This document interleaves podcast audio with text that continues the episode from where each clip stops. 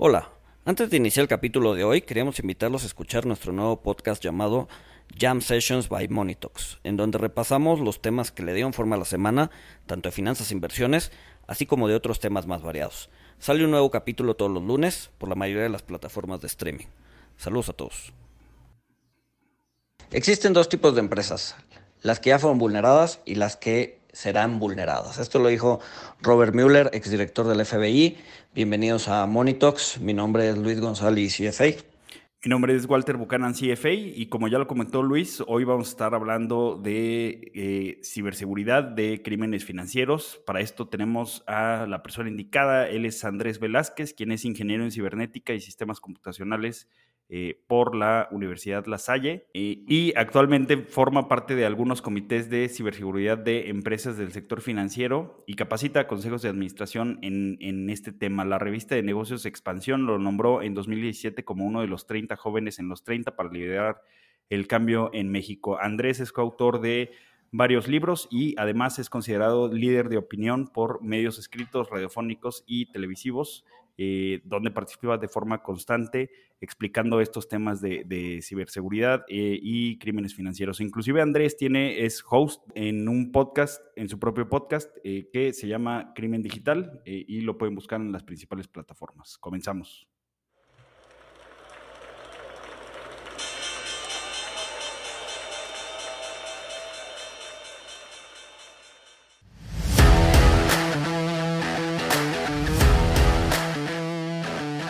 Monito, el otro lado de la moneda.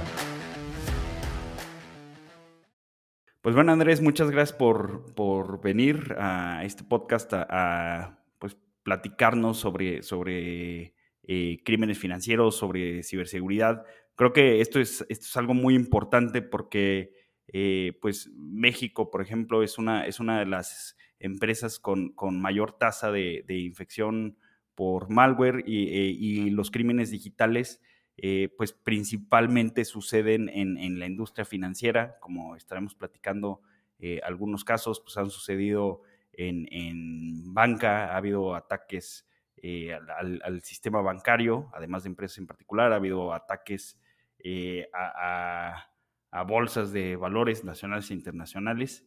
Este, pero bueno, Andrés, si, si eh, ¿Nos puedes platicar un poco, eh, pues, qué, qué, se considera el, crimen digital eh, y estos temas de, de, ciberseguridad y cómo, cómo, cómo se investigan?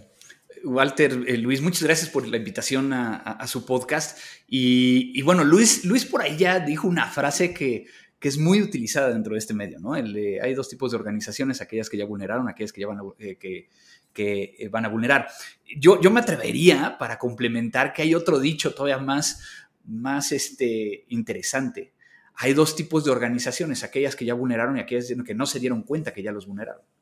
Y, eso lleva a un punto eh, desde la perspectiva de que cada vez vemos más ataques hacia, hacia las personas, hacia las empresas, desde un punto de vista de ciberseguridad, que no todos tienen que ver con alguien, eh, ya saben, ¿no? Vestido de negro, llamado hacker, tratando de, obtener un beneficio este, eh, desde la perspectiva pues, de, reconocimiento dentro del, ambiente, sino que estamos viendo un cambio radical desde la perspectiva de que ahora es cada vez más claro que todas estas personas que están eh, buscando atacar o atacando a estas entidades, buscan un beneficio económico. ¿no? Y, yo creo que eso es, lo primero porque entonces empezamos a entender la motivación de estas personas que están realizando este tipo de, situaciones.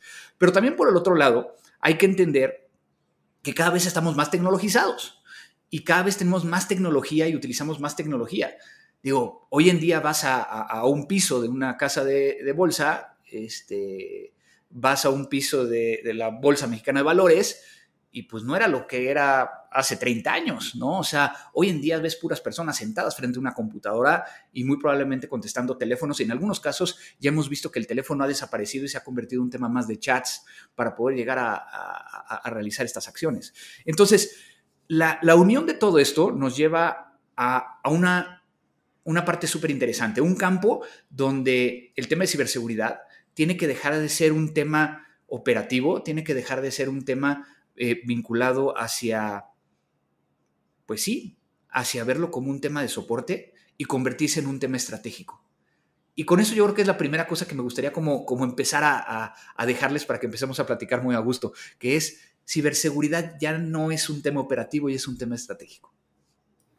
Ok, entonces, o sea, ya es algo que debería estar eh, digamos que en el presupuesto de todas las empresas, eh, dedicarle parte del presupuesto anual y, irlo elevando, ¿no? O sea, ya no es así como antes pagabas policías, o sea, como la policía estaba en tu nómina, ahorita ya debería ser eh, ciberseguridad, ¿no?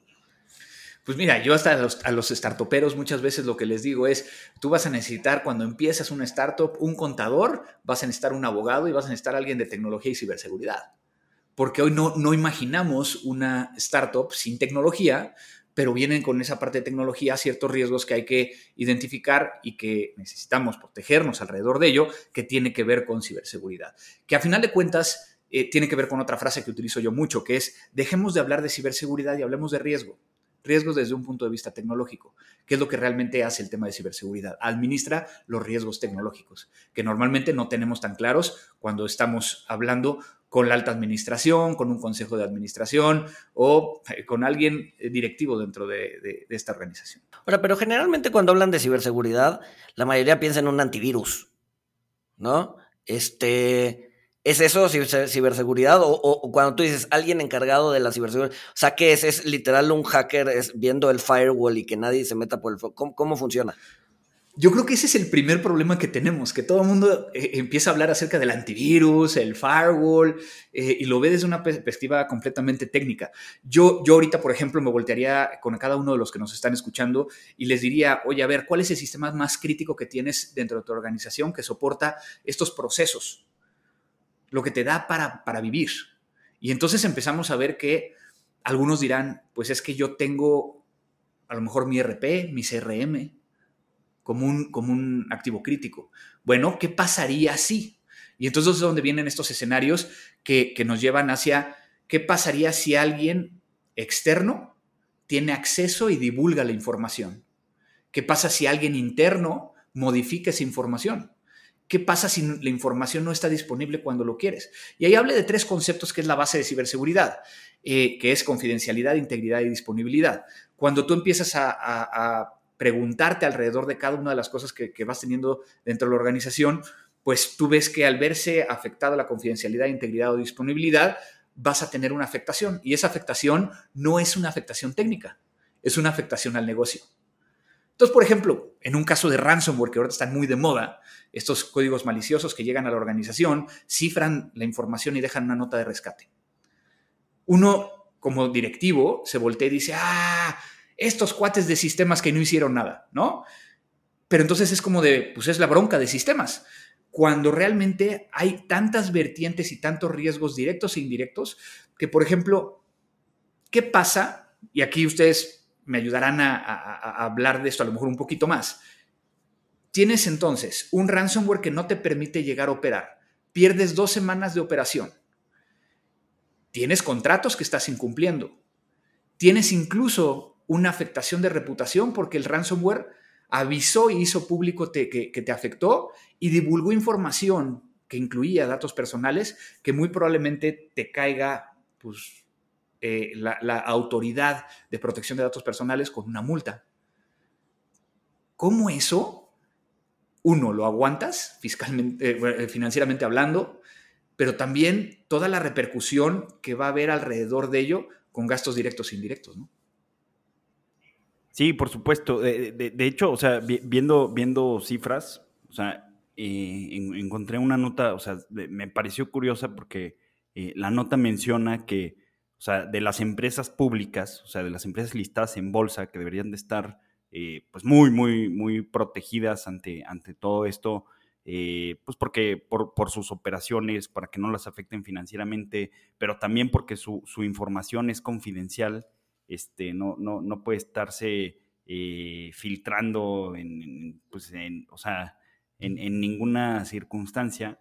Eh, sin embargo, lo que se me hace curioso de la estadística es que dice que el, 85% de las empresas listadas eh, dicen que están muy preocupadas por, la seguridad, pero pues la, estadística de las empresas que están protegidas, pues me, o sea, me pareció contrastante y me pareció baja porque menciona que solo un 45% de, de las emisoras están protegidas contra, contra ciberataques. Este, de, de, hecho, como tú ya lo mencionas, pues este, me, me parece que hubo alrededor de, de cuatro empresas que, que, se vieron afectadas por, por este malware de WannaCry, donde, donde encriptan tu información, eh, como lo dices.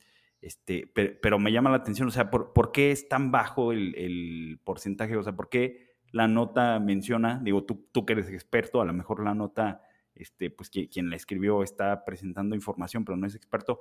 Pero ¿por qué menos de la mitad de las empresas se menciona que están protegidas? Y es un tema súper interesante y que creo que tiene que ver hasta cierto punto con temas de percepción. Si tú vas y le preguntas a alguien de sistemas, oye, ¿qué tan protegidos estamos? Te van a decir, no, yo estoy haciendo todo lo posible para protegerme, ¿no? Y muchas veces lo que, lo que tratamos de hacer es realizar actividades dentro de la organización que nos permitan llegar a identificar más o menos dónde estamos con base a ciertos patrones o ciertos estándares o ciertas guías, ¿no?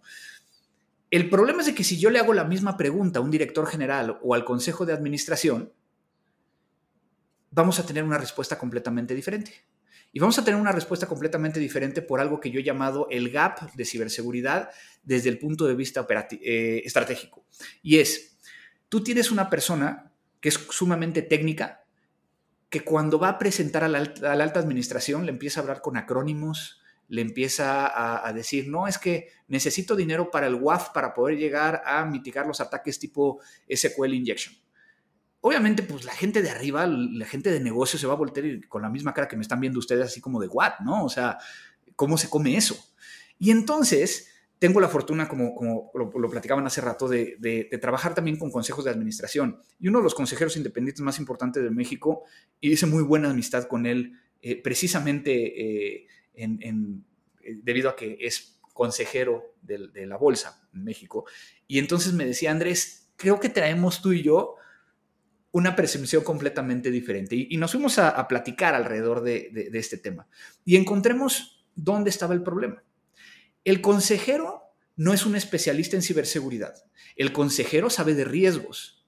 Sabe de riesgos que pueden ser riesgos financieros, riesgos operativos, eh, riesgos hacia la organización de una forma tradicional. Y entonces, lo que me decía es, yo estoy acostumbrado a pedir información sobre el análisis de riesgos. Pero cuando son análisis de riesgos de temas de tecnología, no tengo la menor idea ni de qué preguntar, ni cómo preguntar, ni cómo asegurarme que lo están haciendo bien. Y entonces, cuando hace la pregunta, ¿estás haciendo un análisis de riesgos? La respuesta es sí, en, en algunos de los casos, no en la mayoría. Y ahí viene otro gran problema. Si yo hago un análisis de riesgos, normalmente yo utilizo estadística, estadística hacia el pasado. Cuando yo hago análisis de riesgo en tecnología, no puedo llegar a hacerlo hacia el pasado, porque prácticamente todo es nuevo las nuevas afectaciones, el nuevo ataque, la nueva vulnerabilidad, haciendo que entonces sea mucho más difícil hacer el análisis de riesgo. Por lo tanto, la percepción dentro de la organización va a ser, pues sí, estoy protegido para lo que conozco, pero a lo mejor no estoy protegido para lo que no conozco, haciendo que entonces haya esta percepción de que no estamos tan preparados. Y aquí, y aquí es donde viene una parte que no nada más pasa en, el tema de tecnología, pasa eh, en, todos los demás eh, áreas, y es de que lo que nosotros hacemos como ciberseguridad es administrar riesgos. No estamos diciendo que, nunca nos va a pasar. Lo que queremos llegar a hacer es que tratemos de lograr mitigar el riesgo, pero siempre va a quedar un riesgo residual. Y ese riesgo residual es el que tenemos que cabildear con la alta administración para que estén claros y seguros de si llega a suceder, cómo lo vamos a tratar. Por eso la pregunta dejó de ser si, si me va a pasar o no me va a pasar, a si me pasa, cuánto tiempo me tardo en recuperar. Y esa es la, pregunta clave. ¿no? Qué interesante. Sí, porque generalmente los, como dices, ¿no? Las métricas de riesgos en prácticamente cualquier otro, otra cosa es como backward looking, ¿no? Se fijan en la historia. Eh, pero ahorita, como estamos un poco en terreno incógnito, pues sí tenemos que pues ahora sí que la historia no nos sirve de mucho este, y, tenemos que voltear a ver, a ver hacia adelante, ¿no? ¿Qué, por ejemplo, tú que estás metido en, temas, en, todos estos temas y, seguramente, como comentabas también, en el sector eh, financiero, ¿qué está haciendo el sector financiero para cubrirse, ¿no? Porque de repente vemos que hackearon el SPAY o que un banco eh, lo intentaron eh, hackear. O sea, ¿qué, qué, qué, qué, es lo que está pasando en México y qué está haciendo las instituciones para, pues ahora sí que para frenar eso?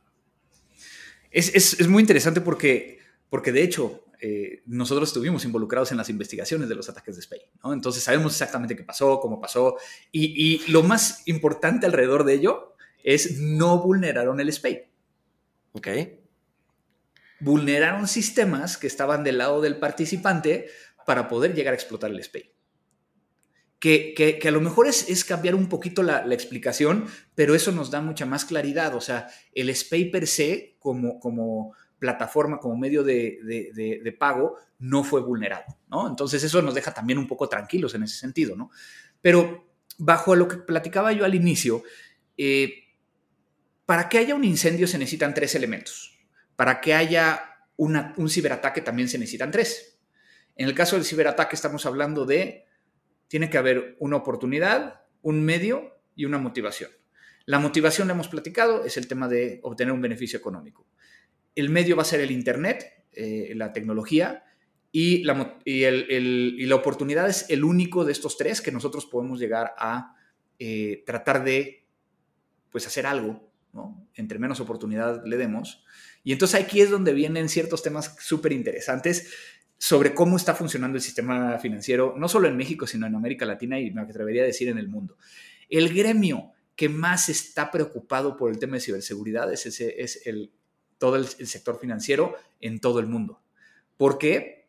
Porque hoy el dinero son números que están en una base de datos. Y al ser números que están en una base de datos, pues obviamente existe el riesgo de que alguien entre a esa base de datos y pueda llegar hacer una modificación, que alguien pueda llegar a hacer pública la información o que pueda llegar a eliminar la información o no permitir que esté disponible cuando se requiere. Haciendo que entonces eso se genere no nada más una afectación hacia el participante, sino hacia todo el sistema. Porque entonces también existe la posibilidad de que ante un ciberataque, pues haya hay mucha preocupación, ¿no? De dónde está el sistema financiero si es que hay una afectación.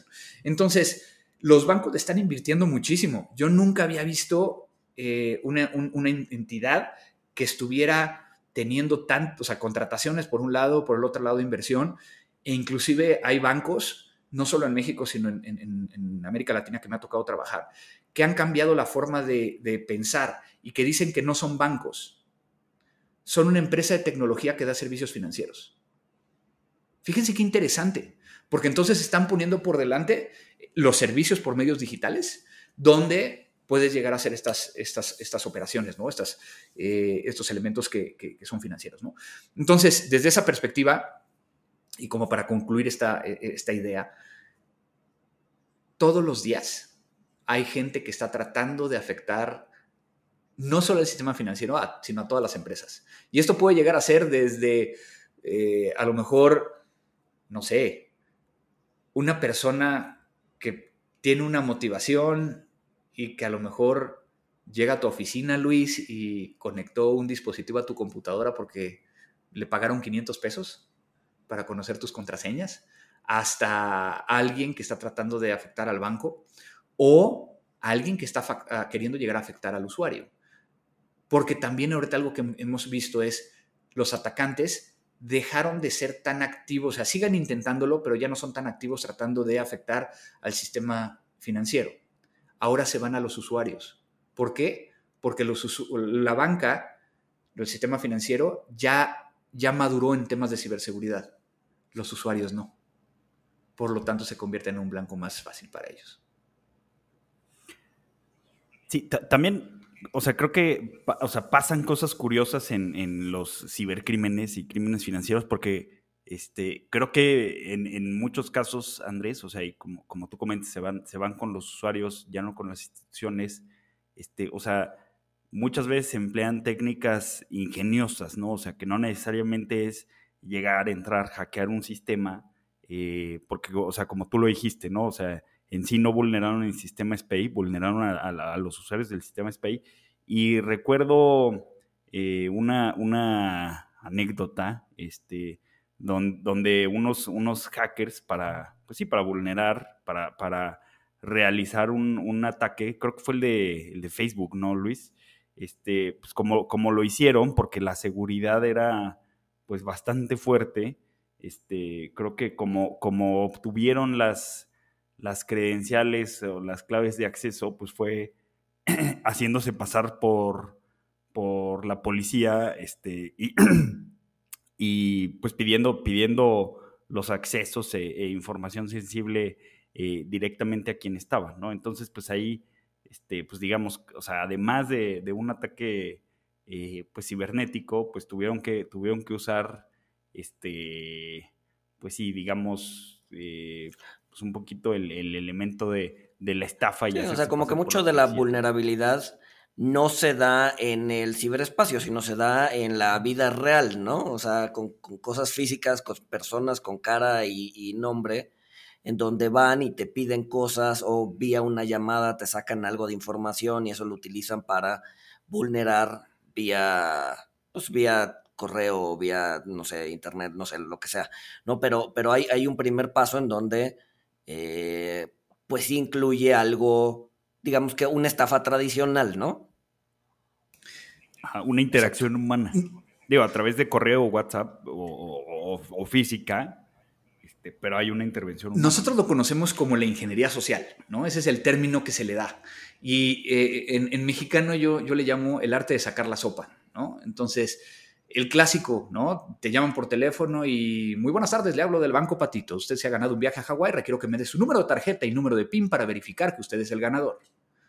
Y la gente cae, ¿no? O sea, eh, véanlo, véanlo a lo mejor un poquito más orientado hacia el tema de, tecnología. Las primeras veces que estaban eh, logrando robar cuentas de WhatsApp, eh, lo que hacían es de que mandaban un mensaje y decían, eh, hola Luis, este, soy eh, Walter y eh, tengo un problema con mi teléfono, requiero que, ahorita te va a llegar un, SMS, ese SMS va a traer un código, mándame ese código para que, para que yo pueda recuperar mi cuenta. Este, y, volvemos a ese punto donde pues tú nunca validaste que realmente fuera él, ¿no? Le mandas ese código y, te roban a ti el, WhatsApp, ¿no? Aquí, aquí lo primero que, que hay que ver es por qué quieren el WhatsApp.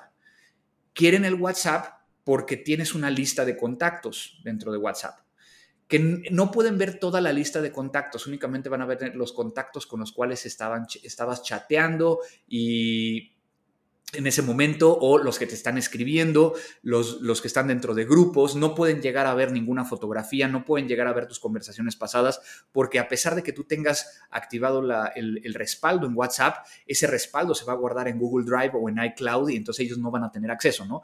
Pero ¿por qué quieren llegar a tener esos contactos? Pues para poder llegar a extorsionarlos, ¿no? Ahí es donde empieza el tema de, hola Andrés, soy Luis, este, y pues si viene de tu teléfono, apareces la foto, aparece todo, eh, traigo una bronca, necesito cuatro mil pesos, cinco mil pesos, te los pago en la noche, me puedes llegar a, depositar o hacerme un retiro sin tarjeta para que los pueda llegar a sacar.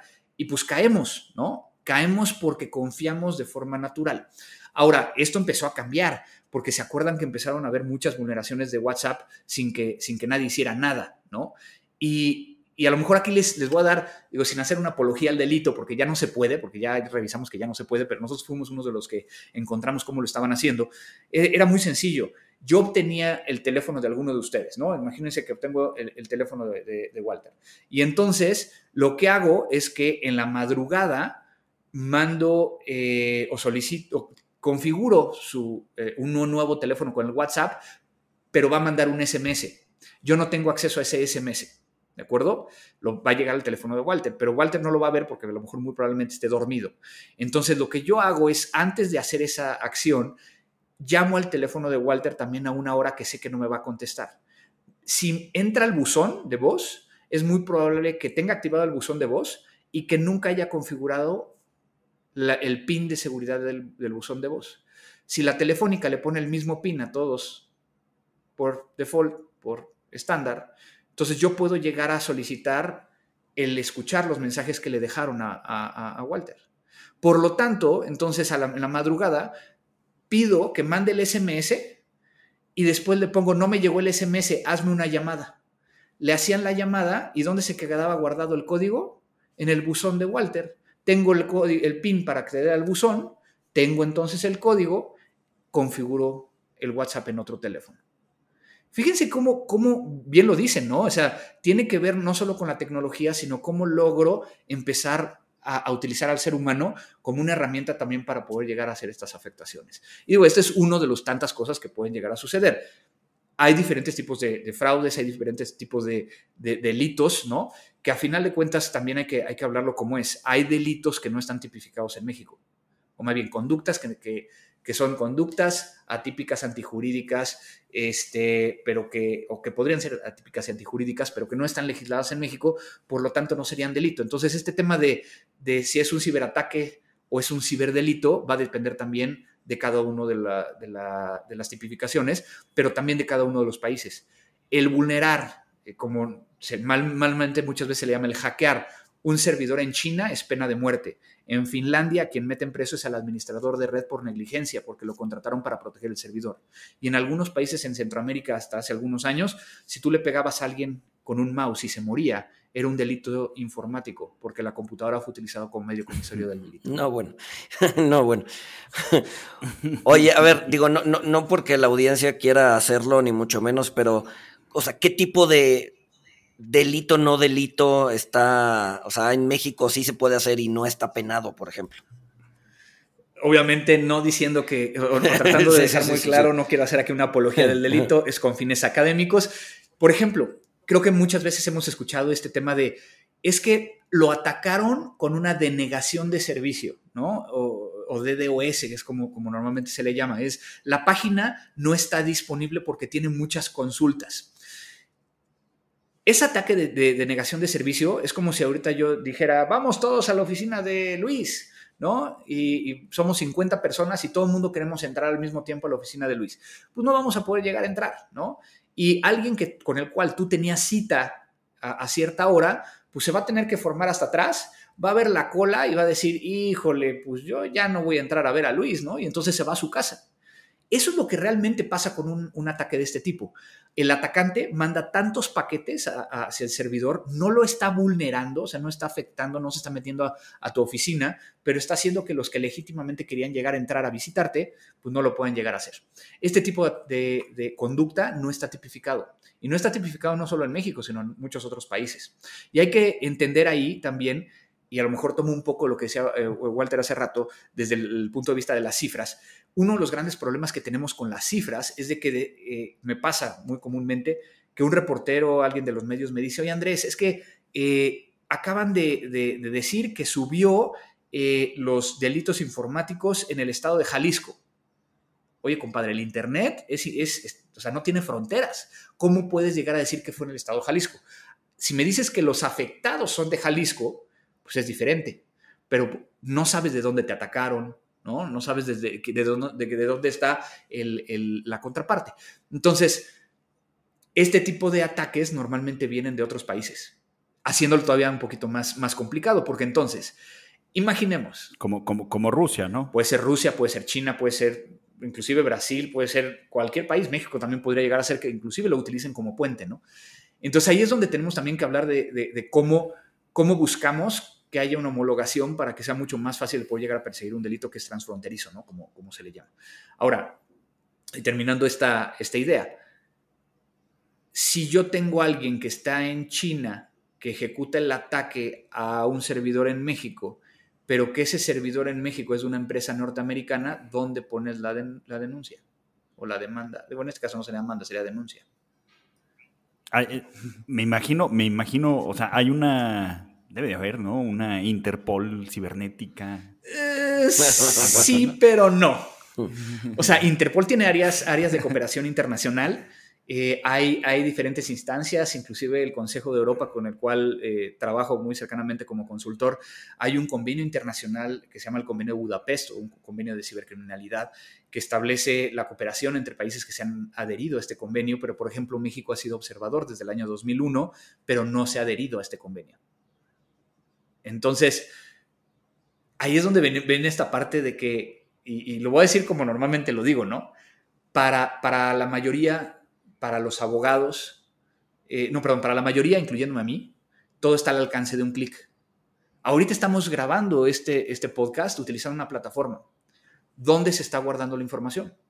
No sabemos. Puede ser en Estados Unidos, puede ser en Europa, puede ser en México. Entonces, para nosotros no hay fronteras, para los abogados sí. Haciendo que entonces este tema de jurisdicciones sea un elemento clave para poder llegar a perseguir estos, este tipo de delitos. Y los atacantes lo conocen.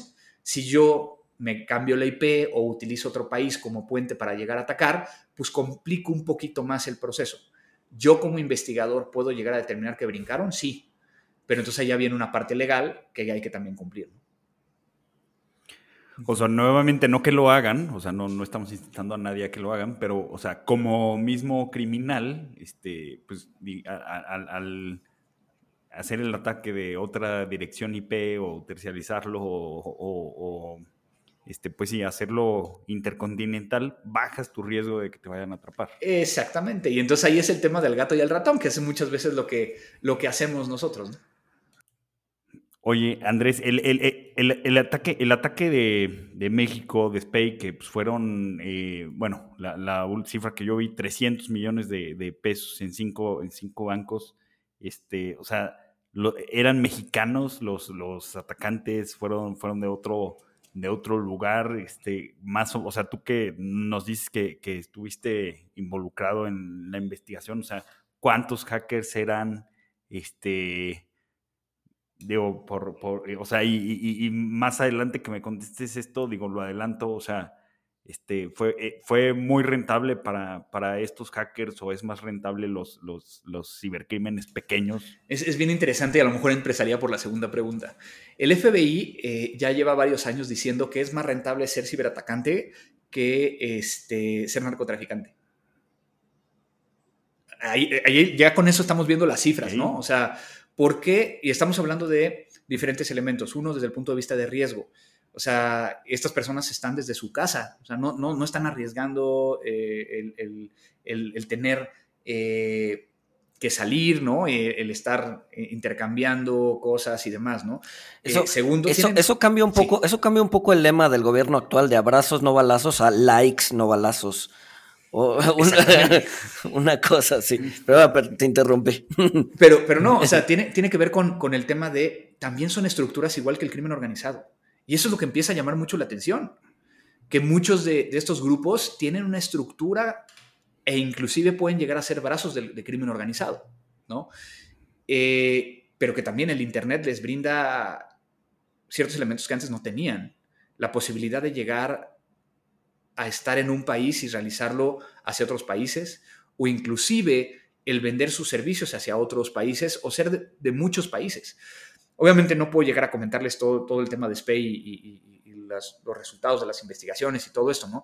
Eh, pero lo que les puedo llegar a decir es que estaban sumamente organizados, que de hecho en algunos de los casos nosotros atendimos con el mismo modus operandi de los ataques de SPAY tres o cuatro años antes otras entidades financieras que no, no se hizo público, ¿no? O sea, que, y no se hizo público porque, porque no se sabía en ese momento qué, qué, era lo que estaba sucediendo, ¿no? Este, eh, como tal, o sea, se encontraban eh, las actividades, ¿no? Pero, pero pues no había en ese momento tanta, tanto rigor en tener que avisar, tanto rigor, y tampoco afectó tanto a, las organizaciones a a su nivel operativo.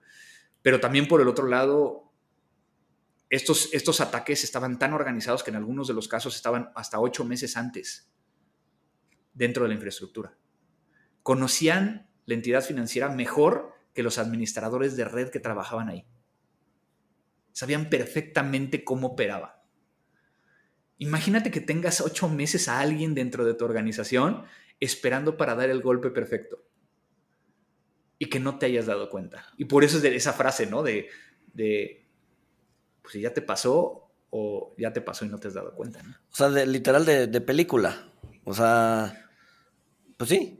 ¿No? O sea, planear un golpe de ese tipo de ocho meses. Sí, sí, Oye, lo, lo, que me lleva a pensar que, a ver, eh, eh, hemos, hablado un poco del, tema eh, hacker contra alguna empresa, contra alguna entidad, etcétera, etcétera. Pero ¿no ves que, pues no sé, en un futuro no muy lejano, parte de las guerras entre países se den bajo esta modalidad? Es decir, Rusia, no por eso, por eso, pero Rusia atacando a Estados Unidos vía hackers que quién sabe dónde están y obviamente Rusia va a decir, no, yo no los mandé, pero, eh, pero pues tienes ahí varios hackers dándole, por ejemplo, lo que pasó con el oleoducto en, en Estados Unidos, ¿no? Que hicieron ransomware y lo tuvieron parado como dos o tres días. Eh, o sea, e, e, ¿estamos viendo el inicio de una nueva forma de hacer guerra? Yo creo que ya lo, vimos desde los años 80. O sea, en los años 80 ya empezábamos a ver, principalmente no desde el punto de vista del Estado, ¿no? sino grupos que eran patrocinados por el Estado para poder afectar y, generar eh, modificaciones, ¿no? O sea, en este caso, las primeras cosas que veíamos es modifícale la página a, tal organización o modifícale la página a un ministerio o una secretaría para poder eh, mostrar ¿no? las capacidades. Yo creo que la primera vez que vimos algo completamente eh, ya alineado a esto que estás comentando de, de que la parte tecnológica, que un ciberataque se convierta en parte de una ciberguerra, eh, lo vimos ahorita con Ucrania y Rusia. Más o menos una semana antes de que Rusia invadiera Ucrania, eh, se empezaron a ver ataques específicamente de un, era como un ransomware, pero realmente no cifraba la información. Buscaba borrar la información de ciertas empresas específicamente ucranianas. Si eras una empresa de otro lado, si tu dirección IP era de otro lado, no te hacía nada. Si eras de Ucrania, sí lo hacía. Entonces, esto lo venimos viendo ya como parte de, de este campo que está a la par del campo bélico de una guerra. Yo estaba esperando que la guerra iniciara, bueno, la intervención de Rusia iniciara específicamente con, con, mucho más poder en la parte tecnológica y que después ya viniera la parte bélica. No fue así y confirma algo que yo había estado eh, eh, inclusive compartiendo, ¿no? Del, tema de si realmente va a existir una ciberguerra. Yo creo que no va a existir una ciberguerra, sino que va a ser una guerra. Nos encanta ponerle ciber a todo, ¿no? Va a ser una guerra y van a ser siguientes guerras donde la parte tecnológica y, la parte de ciberataques forma una parte primordial, más no va a ser el centro. Siempre va a tener que venir acompañado de la parte bélica, ¿no? Hice un, hilo en Twitter y lo pueden llegar a buscar, me encuentran en, Twitter como arroba cibercrimen, donde precisamente empezaba a documentar y documenté todos los ciberataques y todas las afectaciones que hubo durante las primeras dos semanas del ataque entre Rusia y, Ucrania. Y era súper interesante porque llegó un momento donde, y es la primera vez que sucede, que el primer, el primer ministro de Ucrania salió a decir, hackers del mundo que quieran llegar a estar de mi lado, o sea, del lado de Ucrania, se pueden enlistar aquí y, para que empecemos a hacer un ataque contra Rusia. Ya no nada más hablar de crear un grupo para poder llegar a, ayudar a un país, sino lograr que personas que están a favor eh, o en contra de, mi contrincante, en este caso Rusia, puedan llegar a pertenecer a un grupo para poder llegar a atacarlo. Y hace un par de semanas, a principios eh, del mes de mayo, tuvimos la primera vez que un país declara una emergencia nacional por un ciberataque, que fue el caso de Costa Rica. Costa Rica se vio afectado por un ransomware llamado Conti, presumiblemente ruso, que le llegó a cifrar cinco ministerios, incluyendo el Ministerio de Hacienda. No pudieron llegar a presentar eh, sus impuestos, todas las personas y las organizaciones, y no solo eso, sino que perdieron información. ¿Se imaginan eso cómo desestabiliza un país? Justo pasó dos semanas antes de las elecciones. De, perdón, del cambio de poder. Cuando entra el nuevo presidente, o sea, el presidente saliente no puede llegar a hacer nada, pues ya va saliendo. Entra el nuevo presidente y su primer discurso al día siguiente de tomar protesta fue declaramos emergencia nacional. Fíjense cómo está cambiando el mundo. Bueno, Aquí, eh, o sea, en 2020 hubo un ataque al registro público de la propiedad, ¿no? Claro. Si, mal no recuerdo, Andrés. No, y ha habido, ha habido este muchos ataques, o sea, inclusive algunos que no se hicieron tan públicos, ¿no? Por ejemplo, si no mal recuerdo, creo que fue 2018, 2019, donde se encontró una base de datos de, con que tenía 2.3 millones de registros médicos del Seguro Social de Michoacán, que, era, que está en una, una base de datos sin contraseña. Y eso pues nadie supo, ¿no? Y entonces imagínate 2.3 millones de personas que, no supieron que sus datos y registros médicos estaban públicos. Qué, qué cañón, ¿no? Sí, claro. Sí, claro. Y, y, a ver, y me imagino que los últimos años tampoco se ha hecho mucho para fortalecer eso, o, si has visto, por lo menos, a ver, del lado corporativo supongo que sí, pero del lado público, pues no sé, por ejemplo, el, el, a inicios del sexenio, ¿no? Cuando salió que, pues, Pemex creo que también fue presa de un, de un ransomware, ¿no? Este, porque, bueno, decían las noticias que no habían actualizado su antivirus, que es lo que te decía al inicio, ¿no? Que generalmente todos lo, achacamos al, al, antivirus, pero no sé, no sé si fue ese el caso, ¿no? Este, siento que estamos todavía un poco más eh, expuestos que antes?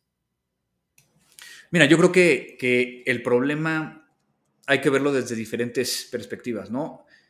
Como, les, como platicábamos, eh, el gremio del sector financiero está haciendo mucho para poder llegar a avanzar y madurar en temas de ciberseguridad.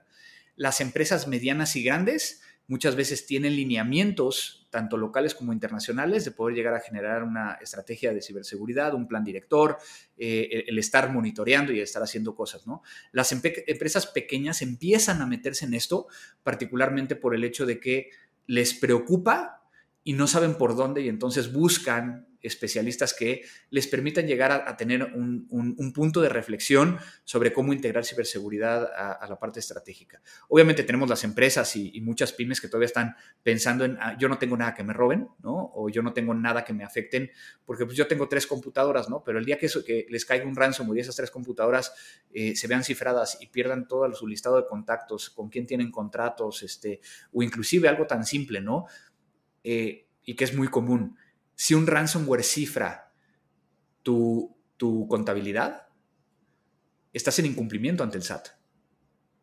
Así de simple, ¿no? Entonces, ¿qué vas a hacer en ese, en ese sentido? Porque no vas a tener los XML, no vas a tener los eh, PDFs, no puedes llegar a, o sea, empiezas a tener un, problema eh, grande, ¿no? Pero por el otro lado, a nivel gubernamental, a nivel Estado, creo que sí los estados están empezando a hacer eh, estrategias de hacia dónde ir. No solo pensar desde un punto de vista de ciberseguridad para protegerse, sino inclusive de ciberdefensa, que es lo que vimos con el caso de Ucrania, con el caso de Rusia, ¿no? Y lamentablemente llevamos ya no solo este sexenio, sino la mitad del pasado, que se ha intentado hacer cosas, pero no, no le dan la importancia necesaria. Hoy en día pues prácticamente inclusive algunas de las policías cibernéticas no tienen el poder que tenían en sexenios pasados. Y estamos hablando de que necesitamos una estructura. No solo es de tener áreas para poder llegar a denunciar, sino tener buenos investigadores, tener los acuerdos para poder llegar a, intercambiar información que nos permitan llegar a, encontrar y realmente eh, saber qué es lo que está sucediendo y Inclusive yo en algún momento me acerqué en, sexenio, en el sexenio pasado hasta, hasta la parte de educación para los menores. A mí lo que más me preocupan son los niños y los abuelos. Esos niños que les damos esta tablet y que pensamos que son niñeras electrónicas y que puede llegar a ser la forma en que alguien los contacte y que les pidan cosas que, después nos vamos a, a repetir. ¿no? Claro. Sí, claro, tema, tema súper, súper delicado. Andrés, este, decías, decías que, bueno, puedes hacer todo lo posible por tener seguridad y poner procesos en orden, pero siempre queda este remanente y este riesgo de que algo salga mal, ¿no? Eh, ¿hay, ¿Hay alguna forma de cubrirnos frente a ese riesgo? Es decir, un seguro. O sea, ¿me puedo asegurar yo, empresa, contra un ransomware o contra algo que no, o sea, yo tengo todo ya listo, pero pues alguien se logra, se logra colar y me roba dinero, me roba base de datos. ¿Me puedo, ¿Me puedo asegurar contra eso? Existen pólizas contra riesgo cibernético. Eh, hay, realmente en México de las, de las series y que han estado trabajando mucho alrededor de esto, prácticamente cuatro aseguradoras que, ofrecen este, este servicio, ¿no? Eh, cada uno tiene, tiene coberturas diferentes, eh, tiene perspectivas diferentes que hay que, hay que considerar. Hay algunas que, lo que buscan es pues protegerte contra las multas en el caso que hay una vulneración de datos personales en medios digitales. Hay otras que lo que van a hacer es cubrirte eh, los servicios especializados como, como, de mi empresa, como Mática, que hacemos respuesta a incidentes y gestión de, de crisis de tecnologías de la información precisamente para, poder llegar a, recuperarte, ¿no? Lo, antes posible, recuperar la operación ante, ante una afectación. Eh, pero también tienes eh, aquellos que pueden llegar inclusive a, cubrirte junto con otras pólizas, ¿no? en el, dentro del sector financiero hay, hay, una muy conocida que es la triple B, que también entonces te va a cubrir contra las pérdidas ¿no? financieras que vayas a tener. ¿no? Entonces, ahí es acercarse con su broker y, tratar de ver cuál es la que, la que funciona de mejor manera. ¿no? Eh, hay hay ahorita un momento como de, reflexión, ¿no? Todo el mundo debería tener una póliza de cyber, sí, eh, pero también hay que entender que hay ciertas cosas que no te va a cubrir. Si alguien te vulnera y hace público esa información, no te va a proteger la afectación a la reputación. Entonces, me ha tocado ver organizaciones que piensan mejor dicen, no, no le voy a meter a, contratar eh, especialistas en ciberseguridad, voy a meter y eh, comprar la póliza de ciberseguridad. Pues no te va a servir, porque entonces te va a pasar y entonces eh, no estás mitigando el riesgo. Tienes el riesgo ahí y únicamente estás tercerizando el riesgo, pasándole ese riesgo a la, aseguradora y, viéndole que te, que te pague o te reembolse. Sí, pero la aseguradora se queda con todo el riesgo financiero, pero tú te quedas con todo el riesgo reputacional. No, y, ahí sí no hay aseguradora que te cubra el riesgo reputacional, ¿no? No hay nada, no, hay nada. que te pueda llegar a, apoyar. Oye, Andrés, y este, digo, se, nos está acabando el tiempo, pero no, no quiero eh, pues terminar el podcast sin preguntarte, me imagino, eh, o sea, y lo vemos ya en, series y en películas y en distintos medios, eh, pues los, los cibercriminales eh, pues toman sus pagos muchas veces en, Bitcoin, ¿no? O, bueno, o en criptomonedas, en, criptomonedas este, que no puedan ser rastreables. Una, una, y una de las razones es porque, pues sí, supuestamente el, Bitcoin y otras criptomonedas, este, si no pasan por exchanges este, y, se, se hacen de cierta manera las operaciones, pues son transacciones anónimas y rastreables, no pueden dar contigo. Sin embargo, eh, pues se ha dado con, los perpetradores de, ataques cibernéticos, como por ejemplo esta, esta pareja que, vivía en Nueva York, que se había robado un chorro de bitcoins hace, hace muchos años, este, de, uno de los primeros exchanges que tuvo volumen. Eh, Taleb, Nassim Taleb, dice que eh, pues aplicando ciertos procesos pues matemáticos y de investigación, eh, sí se puede dar con, con, sí se puede rastrear a las personas que, están usando ese Bitcoin. Eh, y, pues bueno, como tú te dedicas a, la investigación y a eh, pues dar con, estas personas, este, o sea, si, si es irrastreable estas transacciones o, o no necesariamente. O sea, alguien que tiene el conocimiento como tú en crímenes cibernéticos o, alguien que tenga conocimiento en, cibernética y seguridad y blockchain, eh, sí puede rastrear cualquier transacción eh, en este tipo de medios de pago. Es más difícil y es más anónimo un billete y una moneda que, criptoactivos o criptomonedas. Y es algo que se nos olvida. O sea, eh, creo que tú lo explicaste bien. En el momento en que yo compro, estoy vinculando una persona, una cuenta, ¿no? Con, ese crypto exchanger que a final de cuentas cada vez más se ha acercado al, famoso Know Your Client, ¿no? Entonces, pues eso está haciendo que, cada vez más podamos llegar a identificar quién es el que compra, ¿no? Y también desde el punto de vista de la, venta, pues vamos encontrando, ¿no? Este, cuando, cuando lo convierten de, criptomoneda a, fiat, pues obviamente tenemos también este, este cambio, ¿no? Haciendo que que cuando vemos la cadena de bloques, y de hecho, este, yo aproveché la, pandemia para poder llegar a estudiar eh, al, respecto y poder llegar a certificarme en, en, trazabilidad de, operaciones eh, en criptomonedas, ¿no? Y es súper interesante porque puedes llegar a ver que eh, Walter hizo una transacción aquí y puedes llegar a ver toda la cadena anterior y toda la cadena posterior, ¿no? Entonces, pues vas viendo para dónde van cada una de estas, de estas eh, operaciones, cosa que en un sistema financiero pues es mucho más difícil. La información eh, está centralizada y, no lo podemos llegar a ver. Ahora, lo que sí es de que sigue siendo un tema que, los, los cibercriminales lo ocupan por un tema de conveniencia internacional, ¿no? O sea, es el tema de que pues en prácticamente todos los países puedes llegar a, convertir de alguna manera eh, dinero en, criptomonedas y de ahí el poder llegar a recibirlo, ¿no? Esto vuelve al punto de que eh, necesitamos el poder llegar a homogenizar y buscar estos tratados de cooperación internacional para que sea cada vez más fácil de poder llegar a, saber quiénes están haciendo estas operaciones de forma ilícita. Y, volvemos a, un tema que es básico, ¿no? La tecnología puede llegar a ser utilizada para bien o para mal. Realmente ya depende de cada uno. Lo que hay que buscar es de que, al igual como cualquier otra cosa, eh, tengamos, eh, tengamos legislado para aquellos que, que hacen el mal, el poder llegar a, buscar castigarlos y que no lo, no lo, hagan, y también las herramientas eh, de investigación que permitan el, vincular de forma correcta a aquellas personas que lo están haciendo de una forma este, maliciosa. Ok, pues muy interesante. Entonces sí, o sea, es más difícil, pero sí, sí es rastreable por el mismo blockchain. Digo que no se registran los nombres, pero se registran, imagino, este, IPs y wallets. Este, aunque, aunque no pase por, por exchanges. Solo es. Es, más, es, más, difícil, pero sí se puede. cuando hablamos de eh, billetes y, monedas que el mismo criptomoneda. Sí, claro. Oye, Andrés, bueno, digo, para, para terminar, eh, no sé, tres tips para, para, para no ser presa de esto. ¿No? ¿Qué, tres tips. ¿Qué le podría recomendar? Digo, tres, dos, uno, no sé. Mira, y, yo creo que lo, dividiría en, dos, en dos partes, ¿no? Uno, que sería mi recomendación hacia, hacia las organizaciones y luego mi recomendación hacia, hacia los empresarios, hacia los tomadores de decisiones, ¿no?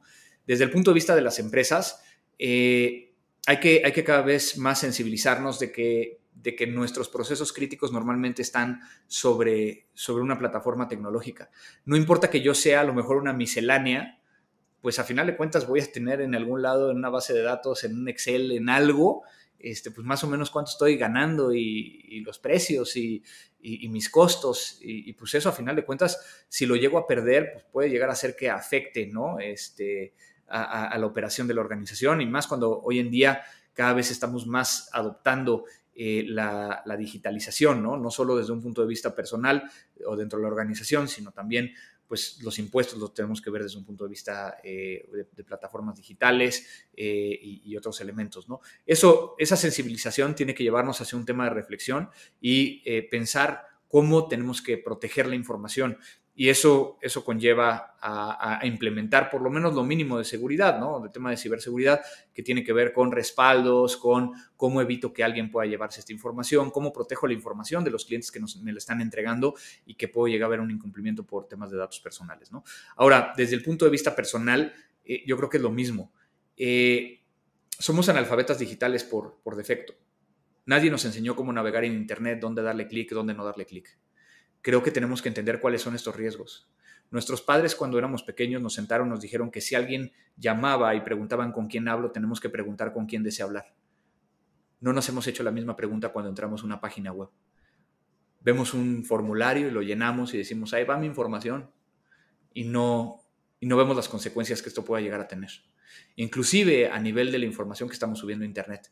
Nos encanta como padres el tomarnos una fotografía con la familia o inclusive tomar una fotografía del menor con el uniforme afuera del colegio y etiquetar a todos los demás papás, sin entender que estamos ahí dando más información de la que deberíamos.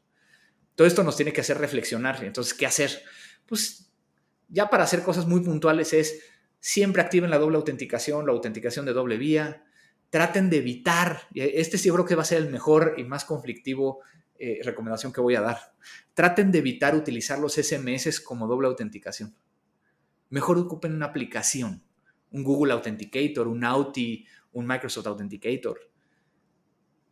Empiezan a haber cada vez más ataques hacia los SMS que van a estar tratando de obtener los SMS para poder llegar a hacerse pasar por ustedes. Hay mucho que hay que hacer en el tema de ciberseguridad hay que entender que ciberseguridad no es el policía que te dice no hagas las cosas, sino el policía o el amigo que sabe de, ciberseguridad y que está tratando de decirte mejor cómo hacer las cosas.